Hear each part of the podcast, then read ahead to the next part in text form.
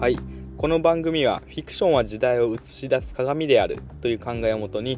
読み切り漫画などの短編ストーリーを抽象化してそこから読み取った現代の価値観や概念を語っていく番組です。思考と物語がうごめき合うポッドキャストということで番組名は漫画とうごめきという名前でやっております。はい。では早速ですが今回のタイトルです。漫画スターチスに感じる現代的な問い。自分とは何かです。このスターチスという漫画も、まあ、前回同様ジャンププラスに掲載されている読み切り漫画です。この漫画の作者は姉妹漫画家のキリエさんという漫画家さんで、2019年にドラマ化もされた4分間のマリーゴールドをビッグコミックで連載されたりするなど各媒体で活躍されている漫画家さんです。でこのスターチス自体は今年の6月に掲載されたばかりの新作ですね。ということでこのスターチスをテーマに話をしていこうと思いますがその前に注意事項です。まずこのポッドキャストではストーリーから感じ取った解釈や抽象的概念を話す性質上完全にネタバレします。なのでこの漫画をまだ読んだことがない方は一旦このポッドキャストは止めてまず先にジャンププラスで漫画を読んでから続きをお聞きください。またこれから紹介する漫画のあらすじなどの内容はあくまでも僕の視点と解釈です。作者がどういうメッセージを伝えようとしていたのかということを語るのではなくあくまでも一読者の一解釈として聞いていただけるとありがたいです。物語の解釈は読んだ人の分無限にあり得ると思うのでその一つを楽しんでもらえるとありがたいです。はい。ではよろしいでしょうか。ではまずは簡単にスターチスのあらすじを話していきたいと思います。この漫画の舞台は現代の日本ですね。主人公は高校生の男の子とその男の子と同じ高校に通う幼なじみの女の子です。男の子の名前はアキという名前で、まあ、おとなしそうな雰囲気の綺麗な目をした男の子です。で女の子の方はヨウという名前で明るくて優しい感じの女の子ですね。でちなみにこの「陽」の漢字は太陽の陽ですね。で陽は秋よりも1個か2個年上のようで小さい頃からその秋自体は結構いじめられがちだったんですけども、まあ、そんな秋を守ったりとか励ましたりしていた、まあ、お姉さん的な人だったようです。ただそんな弱そうな秋なんですけども世には見せてない一面っていうのがあるんですよね。それは人殺しをしているという一面です。しかもある属性の人を何人も殺していってるんですよね。で秋が殺して回っていってるその属性の相手っていうのはある生命体が成り代わってる人たちなんですよね。でこの漫画の中ではこの世にはスキンウォーカーという謎の生命体がいてでその生命体は人を食うんだと。その食った人の姿や記憶能力を受け継いでで食った人になり変わって生きているわけなんですよね。でこのスキンウォーカーは本能的に目の前の誰かになりたいというふうに思うようで、まあ、人から人へと渡り歩いていっているようです。で秋はそのスキンウォーカーが成り代わっている人を認識できる力があるようででそういうスキンウォーカーを見つけてはそいつらを退治していってるわけなんですよね。で物語の途中でそのスキンウォーカーの魔の手が陽に降りかかるわけです。そのスキンウォーカーから陽が襲われてで食われそうになってた時に秋が救いに来て助けるわけです。まあ、というのがざっくりとしたあらすじなんですけども、まあ、それだけだとなんかよくある謎の生命体と戦うヒーローもののようなとてもシンプルな話に聞こえますよね。ただこのスタッチスはそんなシンプルなものではないです。まあ、秋はなぜスキンウォーカーを認識できてそして退治しているのか。またその世を救うことは彼にとって何を意味するのかといったところが物語の中で描かれていくわけです。はい。ではここからはより詳しいストーリーを追いながらこの物語を読み解いていこうと思います。で読み解く上で今回はある一つの概念を用いて語っていこうと思います。その概念は認証的世界という概念。です。この認証的世界というのは理解するには正直かなり難しい概念なんですよね。なのでストーリーを語る前に先にこの認証的世界についてある程度説明していこうおこうかなというふうに思います。まあ、とはいえ僕自身もちゃんと理解できていないかもしれないですし、まあ、分かりやすく伝えられる気も特にしないので、まあ、完全に理解するというよりもこういう見方があるんだなぐらいに、まあ、雰囲気だけ掴んでいただけるといいのかなというふうに思います。でこの認証的世界っていうのは僕のオリジナルの概念ではなくて森岡正弘さんという哲学者の方の論文の中で出てきた概念です。でこの認証的世界の認証というのは一人称とか二人称とか三人称とかで使う認証。のことですね。でこの一人称二人称三人称を用いて認識された世界のことを認証的世界というふうに言われているわけです。でこの一人称っていうのは、まあ、いわば私ですね。で二人称はあなたですね。で三人称はあの人と言えるわけですよね。ただそれだけでは世界は説明できないというふうに言われてるわけなんですね。というのもその私やあなたという名称はあくまでも呼び方であって対象そのものを表しているわけではないんだということなんですよね。対象とは別に主体ですね。主が存在するんだと言われています。私やあなたは呼び方であってそれそのものを必ずしも表しているわけではないということです。なので認証っていうのは大きく分けて2つに分けられるっていうことなんですよね。それが主体と対象です。で主体というのはそれそのもののことなのでそれぞれ一人称的主体二人称的主体三人称的主体と言えるわけです。で対象っていうのはそれを指す呼び方などのことなので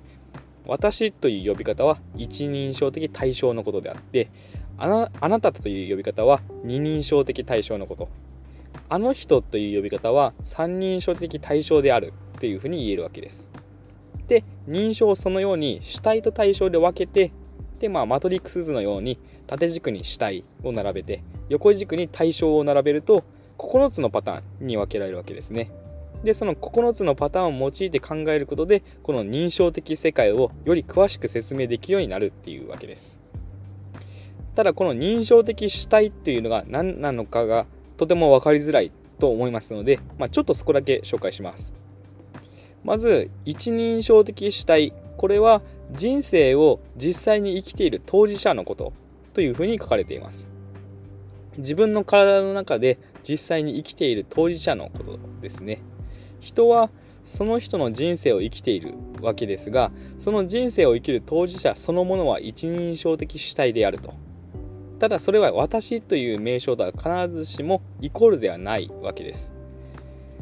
で次の二人称的主体っていうのはそこに人がいるという否定しがたいリアリティでもって私に迫ってくるような主体のことというふうにあります、えー、目の前に確実に人がいてでそれは否定しようがなく、まあ、リアリティを持っていると。でその存在も多くの場合はあなたという二人称的対象として認識されているわけなんですけど必ずしもそうではないですよっていうことです。で最後は三人称的主体ですね。これは全く平等な存在様式で存在している多数の存在者のうちの一人としての主体のこととあります。我々が生きる存在様式全体をま定義する世界があって、まあ、その我々が生きる世界っていうのが、まあ仮にあるとしてその過程の上でその中に存在するうちの一人としての主体のことが三人称的主体のことですね。でこれもあの人という三人称的対象として呼ばれることが多いんですけども、まあ、必ずしもそうではないですよっていうことです。まあ、というのがそれぞれの認証的主体ですがここにそれぞれの認証的対象が重なることによってより複雑な全体像っていうのが見えてくるわけです。なので一人称的主体の二人称的対象みたいなのもありえるわけなんですよね。そういった形のバリエーションです。で、まあ、そんなバリエーションの中でも、えっと、一人称的主体の私と三人称的主体の私のここの矛盾っていうのがあるそうなんですよね。まずはその一人称的主体である人生を実際に生きる当事者としての主体を私と呼ぶとします。その一人称的主体の私のことですね。そうするとそれは他の人からは私という言葉を介して世界の中に存在するうちの一人としての私と読み替えられちゃうわけですなんで自分にとっては自分であるその一人称的主体である自分のことを私と呼ぶんですけども他の人からそれを見た場合にはその私っていう言葉を介して三人称的主体の私として認識されるわけですなので人生を生きる当事者としての私というのは他の人から私という言葉を介してたくさん存在する主体のうちの一人としての私を認識されるわけですね。ですのでそれを対応するために改めて一人称的主体を、まあ、例えば自分自身と呼んでもそれもまた世界の中に存在するうちの一人としての自分自身として読み替えられるわけなんですよね。まあ、というふうに永遠に終わらない無限交代を起こすわけです。なので一人称的主体そのものっていうのは固有名詞であったりとか日本語だったりとかそういう公共言語によって捉えることができない存在なんですね。まあ、言葉にすると矛盾が起きるっていうわけです。でここら辺の概念が今回のスターチスを読み解くのに役立つなというふうに思ったので今回この概念を使用することにしました。まあ、ここら辺の認識を詳しく知りたい方は概要欄に参考としてこの論文を掲載してますので、まあ、ぜひ読んでみてください。はい。で、えー、話をしていきます。で、まずこの物語の最初は、高校3年生になって、そろそろ高校卒業を控えた陽が、高校の思い出を秋に語るところから始まります。バイト先の先輩が高校のセーラー服いいねって言ってきたことだったりとか、でも自分はブレザーに憧れていたことだったりとか、でも卒業したらこの制服も懐かしくなるのかなみたいな感じの、まあ、エモい感じのことを要は言ってるわけですね。で入学式の日に秋からもらった花のこととかも話します。要はその秋からもらったこの花の名前は覚えてないんだけどピンク色の綺麗な花だったなというふうに言うわけです。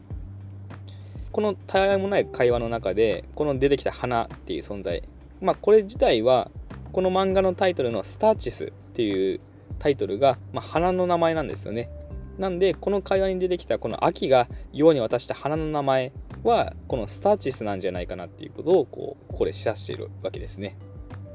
でまあそういうふうに語る陽の姿を秋は優しい表情で見ているわけです。で秋は小中学生の頃、まあ、いじめられていたわけですけども、まあ、そんな秋を当時から守ったりとか励ましたりしていた陽は自分が高校を卒業した後秋がちゃんとやっていけるのかっていうのを心配するわけなんですよね。まあ、それに対して秋は今は自分で対処できるから大丈夫っていう風な感じで、えー、答えるわけです。でまあその後、まあ、下校の時間になって秋が1人で帰っていると若いサラリーマン2人組とすれ違います。片方のサラリーマンがどうも昇進が決まったようででそれに対してもう一人のサラリーマンが本当羨ましいわ俺お前になりたいよと話しながら歩いていますでその後2人組サラリーマンはまた明日と言って別れるんですけども羨ましがっていた方のサラリーマンをアキはこっそり追いかけるわけなんですよねで人気がないところに差し掛かったところで後ろからサラリーマンの首にナイフを刺すわけですでその後すぐにアキは立ち去るんですけども、まあ、夜にはテレビでさっきのサラリーマンが死んだっていうニュースが流れているわけですね。で、そのニュースを部屋で見ながら秋はスキンウォーカーのことを考えます。それは人を食う存在で、それは食った人の姿、記憶、能力全てを受け継いで、より良い川を求めて永遠に渡り歩く存在なんだ。と。で、そいつらはスキンウォーカーという存在で、そして俺はそれが見えると。さっきのサラリーマンもスキンウォーカーだったわけです。なので俺お前になりたいよっていうセリフは本当に相手になろうとしていたセリフだったわけですねで秋はそのスキンウォーカーの本能は誰かになることだというふうに語ります。でその後場面が変わって秋と陽は一緒に山登りに行ったりします。でその時に秋から陽へ卒業前の手紙を渡したりとか、まあ、そういうちょっと青春的な素敵な日々をその時過ごすわけなんですけども秋は本当の自分を知られる前に陽とは離れなくてはいけないと考えていてでその後世の前から姿を消すわけなんですよね。でメッセージを送っても既読も使わない状況に、まあ、バイト先で世がうーんってなっているとバイト先の先輩が話しかけてきます。彼氏と聞いてきます。それに対して要は幼なじみです。と答えます。えいいな。青春と先輩は羨ましがるわけなんですよね。で私ようちゃんになりたいな。というわけです。バイト先の先輩はスキンウォーカーだった。ということですね。で要は先輩に襲われて気を失ってしまいます。でその後先輩の頭が裂けてでスキンウォーカーの本体が出てきてで陽を食べようとするわけなんですよね。すると、まあ、急に後ろから秋が現れてでその先輩の首を刺すわけなんですよね。でスキンウォーカーには核っていうのがあってコアですね。それを刺されると死ぬんですけども、まあ、人になり変わってる時はちょうど人間のその首の後ろあたりにその核があるようです。ただその時はもう本体が頭の上からちょっと出てきていたので、まあ、ナイフがうまく核に当たらなくてで殺し損ないます。で先輩スキンウォーカーがその後反撃をするわけですね。アキに対して。で反撃しながらなぜこんなことをしているんだ？とアキに聞きます。スキンウォーカーたちの間でも仲間を殺して回ってるやつがいると、まあ、話題になっていたようなんですよね。で先輩スキンウォーカーはそいつがアキだと気づくわけです。でその質問に対してアキは間違ってるからと答えます。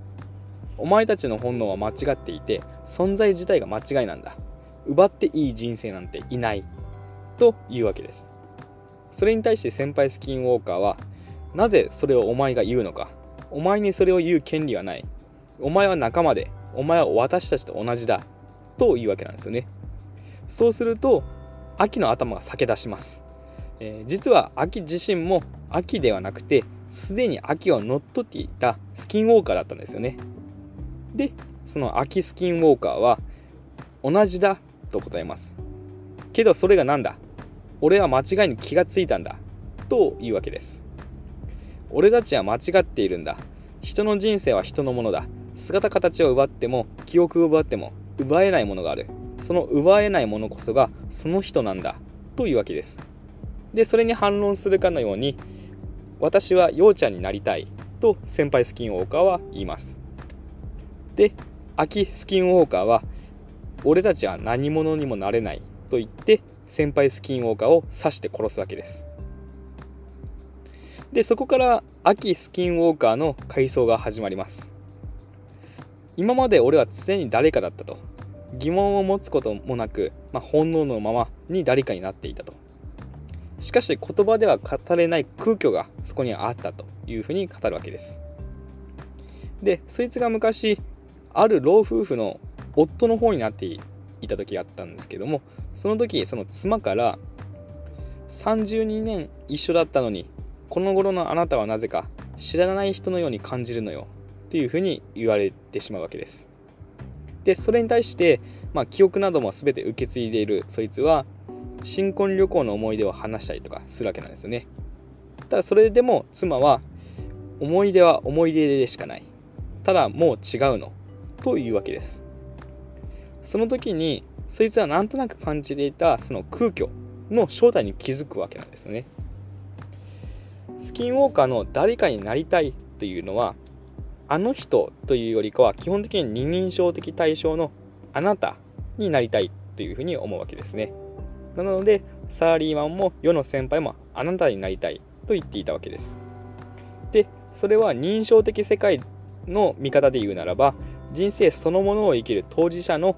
一人称的主体ではなくて目の前のそれ二人称的主体の方になることを示唆しているわけですね。ただしかしスキンウォーカー自体はその相手を食うことによって自分が一人称的主体になれるっていうふうに思っているわけです。その人の記憶や姿能力などの身体性を受け付けばその人そのものになってその人の人生を生きる当事者になれるっていうふうに思ってるわけですね。ただスキンウォーカーの一人称的主体っていうのはスキンウォーカー自体のことであって食った人のことではないんですよね。当たり前ですけどなのでスキンウォーカーが人を食って成り代わっている状態っていうのは二人称的主体を私と呼んでいる状態なわけですね。さっきの9つのパターンで言うならそのパターンです。で、目の前の相手にもあなたと呼ばせているわけですね。で、本当にあなただとそういうふうにして思わせているわけです。ただ、それは物質的にはその人だし、二人称的主体、また三人称的主体としてはその人と言えるんですけども、人生を生きる当事者そのものである一人称的主体とは言えないんですよね。根本的にはそのものではないわけですから。で、その違和感があるわけですよね。根本的に違うので。で、この妻が言っている違うがそのことなのじゃないかなっていうふうに思います。で、その根本的な違うっていう部分が何なのかっていうところをちょっと考えてみます。これは僕の持論なんですけども、人は自分が生きていると認識している世界の中での身体性を伴った役割と振る舞いによって自分を認識してで証明しているというふうに思うんですよね。なので一つの世界で生きる場合には自分というものは物質的にも存在論的にもまあ、簡単に到達できるわけなんですね。自分という存在には。しかしスキンウォーカーの場合はそうではないと。異なる人の身体性とそれに伴う記憶などを受け継ぐわけですが役割は振る舞いもその時に受け継ぐわけです。でそれはその人そのものになれるように見えるわけなんですけどもスキンウォーカー自体は複数の人を横断してきた歴史もあって複数の世界を横断している存在とも言えるわけですね。で人は自分の見えている世界と身の回りの人や物などとの相互影響によって同じ世界に生きているっていうふうに感じていると僕は思うんですけども。しかしスキンウォーカーは乗っ取った人が触れ合っていないものともうごめいてきているわけですしそもそもスキンウォーカー自体もともと見えている世界っていうのも違うわけです。いわば異なる世界にも生きていた存在でもあるわけでその異なる世界と異なる世界の重なりに存在している生き物っていうふうにも言えるわけです。そう考えるならば人は同じ世界の中での身体性を伴った役割と振る舞いによって自分の存在を証明しているわけなんですけどもスキンウォーカーは同じ世界で生きていない部分っていうのが確実に存在するわけです。でここの部分にその人生を生きている当事者一人称的主体は決して到達できない部分があるんじゃないかなっていうふうに思います。そしてそれが表面化したということなんじゃないかなと。でこの時そいつもスキンウォーカーは一人称的主体。その人そのものにはなれないんだってことに気づくんですよね。でそれは本能の否定であり存在の否定でもあるわけですね。でそれを悟ったそいつはもう誰にもなりたくないと思ってで終わりにしようと思うわけです。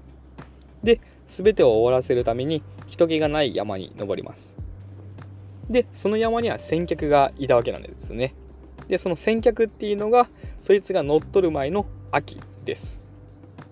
ただ秋はもうすでに木にロープをつけて首吊り自殺をしているわけなんですね。で秋のポケットには「陽へ」と書かれた手紙が入っていました。でその手紙をそいつは読むわけですね。この手紙には、まあ、死ぬ前の陽へのお別れの手紙として書いてあるわけなんですけども、まあ、内容はあまりにもラブレターのようだとそいつは思うわけです。で秋の死体を下ろしてで秋になり変わることにそいつはするわけなんですよね。でそいつは秋の記憶を受け継いで知るわけです。秋は自分を憎んでいた。弱い自分を人とうまくやれない自分を当たり前のように傷つけられる自分を傷つけられることに慣れてしまった自分をと気づくわけです。で秋は昔からいじめられていたわけなんですけどもそれは高校に入ってもずっと続いていてでその状況に絶望していたようなんですよね。で秋は自分ではない誰かになりたがっていたっていうことをそいつは知るわけです。ただその一方で子供の頃から明るく声をかけてで秋の存在を肯定する陽の記憶っていうのも知るわけなんですよね同時に。秋は絵が上手だから絵描きさんになれるよとか。秋は算数を教えるの上手だから先生になれるよとかいろいろな可能性を秋に語るわけです。で他にも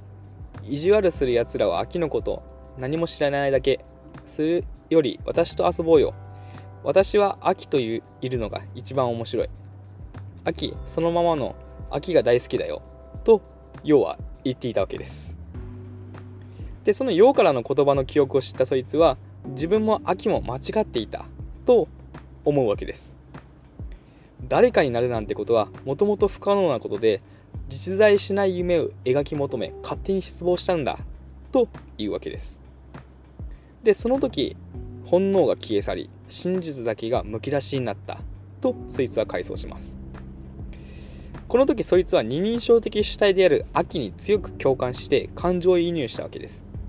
でその時秋が願っていた誰かになりたいとはそもそも叶わないものでその叶わないことに勝手に秋は失望したんだということに気づいたわけなんですよね。これはもしかしたら自分も含めてであるかもしれないですけども。ただここで言う秋の誰かになりたいっていうのはそのスキンウォーカーの誰かになりたいとはちょっと少し違うものでもあります。それはスキンウォーカーの誰かになりたいっていうのは目の前のあなたになりたい。二人称的主体に対してのものなんですよね。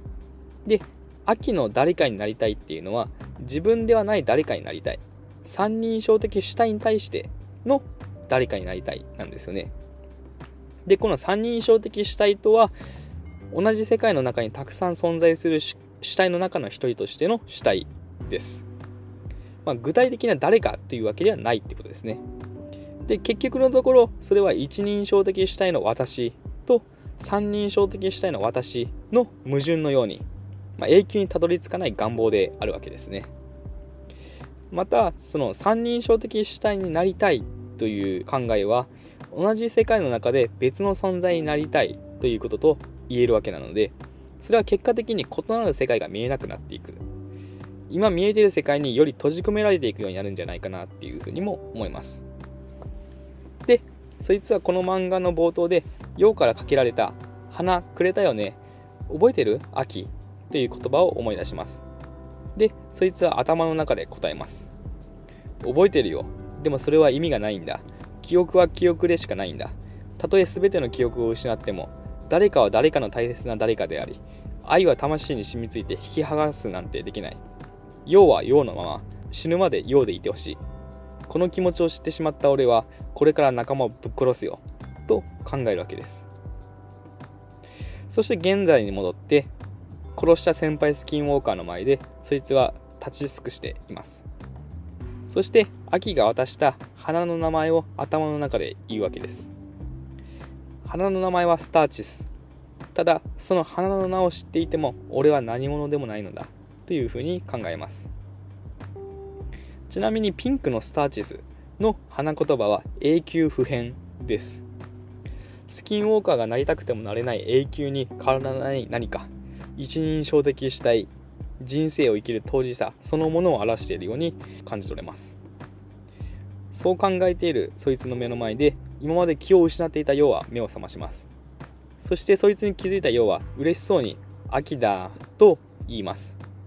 そして2人の手が触れ合います。で俺は何者でもない。それでもこの肌を誰かを守り抜いて生きていく。と考えながらこの話は終わります。最後の言葉はそいつ自身そのもの。一人称的主体としてのそいつの言葉なんじゃないかなというふうに思います。それは自分のうごめき自分が生きる世界での役割を見つけそのように振る舞うことをきついしたようにも感じます。